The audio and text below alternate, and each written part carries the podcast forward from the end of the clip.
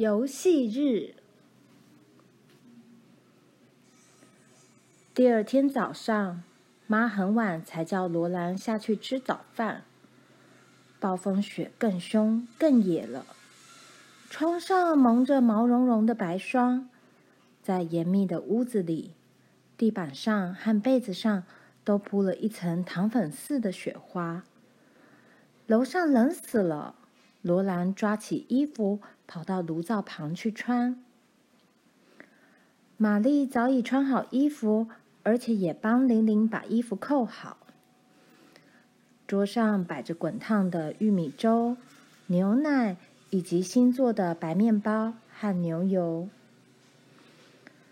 天色灰灰的、白白的，每一扇窗玻璃上都有一层厚霜。妈在炉边冷得发抖。嗯，她说：“得去喂牲口了。”他穿上爸的皮靴和工作服，用条大披巾把自己包起来。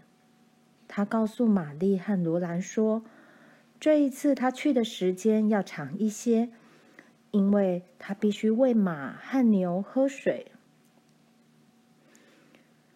妈走了以后，玛丽吓得动都不敢动一下。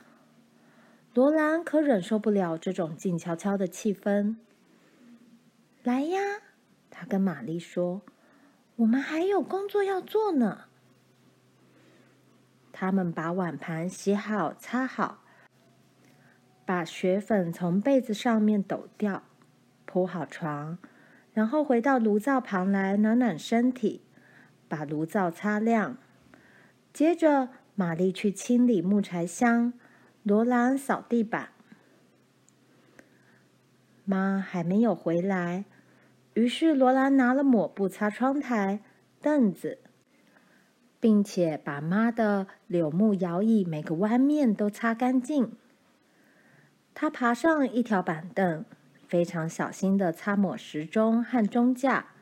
黄斑小雌狗与他那个盖子上有金茶壶和金杯、金碟的首饰盒。但是他没有去碰那尊站在托架上的美丽小妇人瓷像。妈不准任何人去碰这座小妇人。罗兰掸灰尘时，玛丽为玲玲梳头发，并把红格桌布铺在桌面上，拿出学校的课本和石板来。最后，风把一捧雪花和妈一起吹进了鞋顶小屋。妈的裙子和披肩都被冻硬了。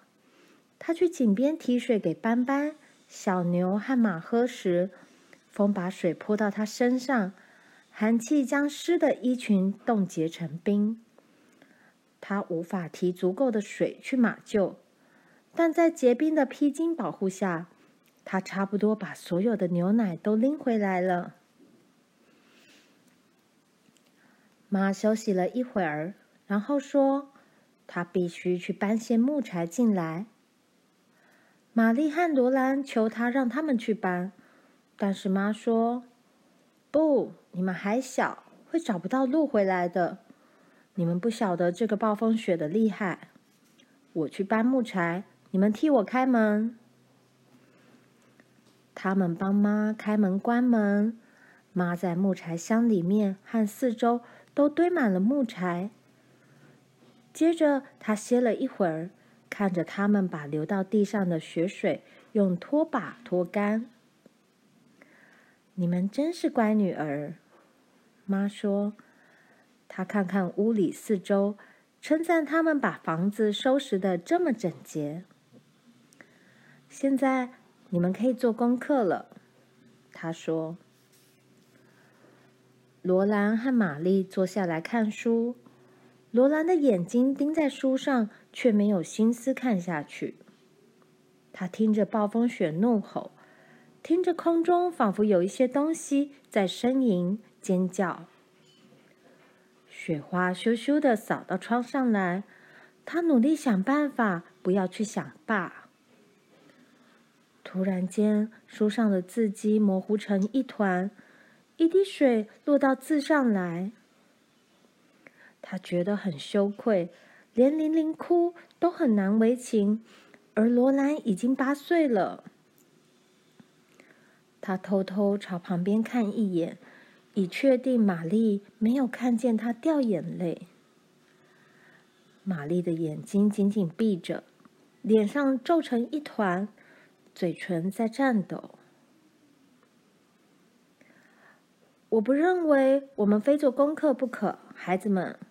妈说：“我们今天什么都不做，只是玩，怎么样？想想看，我们先玩什么？墙角里的猫，你们喜不喜欢？”“哦，喜欢。”他们说。罗兰站在一个墙角里，玛丽站在另一个角落上，玲玲站在第三个角落。房子里只有三个角落。因为炉灶放在第四个角落，妈站在地板中央叫道：“啊，可怜的猫需要一个角落。”接着，他们都从自己的角落里跑出来，每个人都想去占别人的角落。阿吉兴奋了起来，妈躲进玛丽的角落里，玛丽变成了可怜的猫，然后。罗兰被阿吉绊倒了，罗兰变成没有角落的猫。刚开始玩时，玲玲会笑着跑错了角落，可是他很快就学会了该怎么跑。他们都跑得直喘气，又叫又笑，跑到非休息不可了。于是妈说：“把石板拿来，我讲个故事给你们听。”你为什么讲故事要用石板？罗兰把石板放在妈腿上问。等着瞧，妈说。他开始讲故事。在森林里很远的地方有个池塘，就像这样。池塘里的鱼就像这样。在池塘下边住着两个农夫。每个农夫住着一顶帐篷，因为他们还没有盖房屋。他们常去池塘捕鱼。他们走的路弯弯曲曲。嗯、离池塘不远的地方住着一个老公公和一个老婆婆。他们的房子很小，有扇窗子。有一天，老婆婆去池塘拎一桶水，她看见鱼。都从池塘里飞了出来，像这样。老婆婆赶快跑回去告诉老公公：“所有的鱼都从池塘里飞出来啦！”老公公把他的长鼻子伸出小屋外面看了看，说：“呸，只不过是些蝌蚪而已嘛。”这是一只鸟，玲玲叫了起来，她拍手大叫。最后，从垫脚凳上面滚下来。玛丽和罗兰也大笑起来。他们跟妈撒娇说：“再给我们讲一个嘛，妈，好不好嘛？”嗯，好吧。如果非要我讲不可的话，妈说，她又开始讲故事了。嗯，这是杰克用两块钱盖了一栋房子的故事。他在石板两面画满了这个故事的图画。妈让玛丽和罗兰看着图画，把故事念出来，随他们爱看多久就看多久。然后他问玛丽：“你会说这个故事了吗？”“会。”玛丽回答。妈把石板擦干净，把它交给玛丽。那就在石板上把它写下来。他说：“罗兰和玲玲，我有新鲜的玩意儿给你们玩。”妈把她的顶针给罗兰，把玛丽的顶针给玲玲，教他们把顶针压在窗玻璃的白霜上，印出很圆很圆的圈圈来。他们就在窗上画画。罗兰用顶针印的圈圈画了一棵椰蛋树，画了一只鸟在飞，画了一幢长长的木屋，木屋的烟囱在冒烟。他甚至还画出一个胖嘟嘟的男人和胖嘟嘟的女人。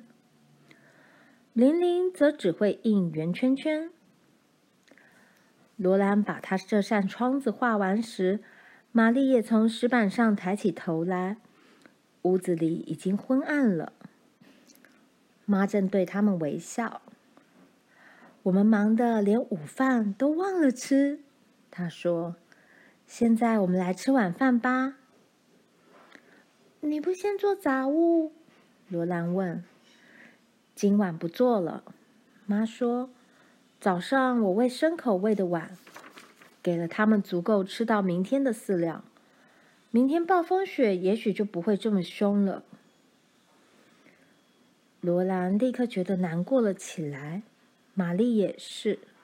玲玲哭着说。我要爸。嘘，玲玲，妈说，玲玲不出声了。我们别为爸担心，妈坚定地说。她点亮了油灯，但没有把油灯放在窗台上。现在来吃晚饭吧，她又说了一遍。然后我们都上床睡觉去。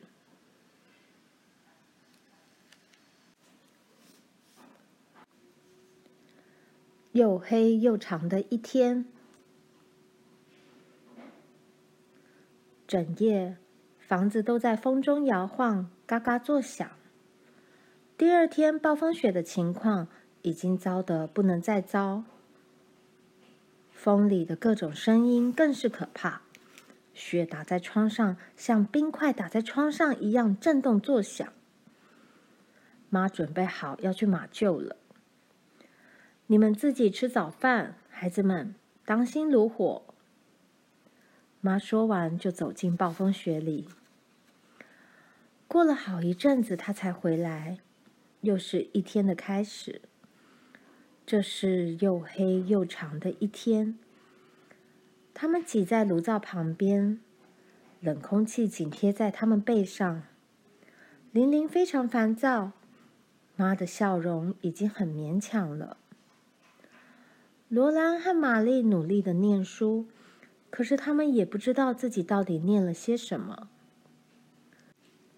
时钟的指针移动的好慢，仿佛根本没有移动过。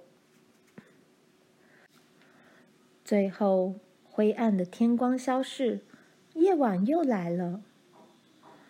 灯光照在木板墙上和结了白霜的窗玻璃上。如果爸在家里，他会拉小提琴，他们都会好暖和、好快乐。来来来，妈说，我们可不能就这么坐着。想不想玩勾绳游戏？阿吉连碰也不碰一下他的晚饭，他在他的角落里悲哀地叹着气。玛丽和罗拉彼此看了看。然后罗兰说：“不了，妈，谢谢，我们想上床了。”在冰冷的床上，罗兰的背紧贴着玛丽的背。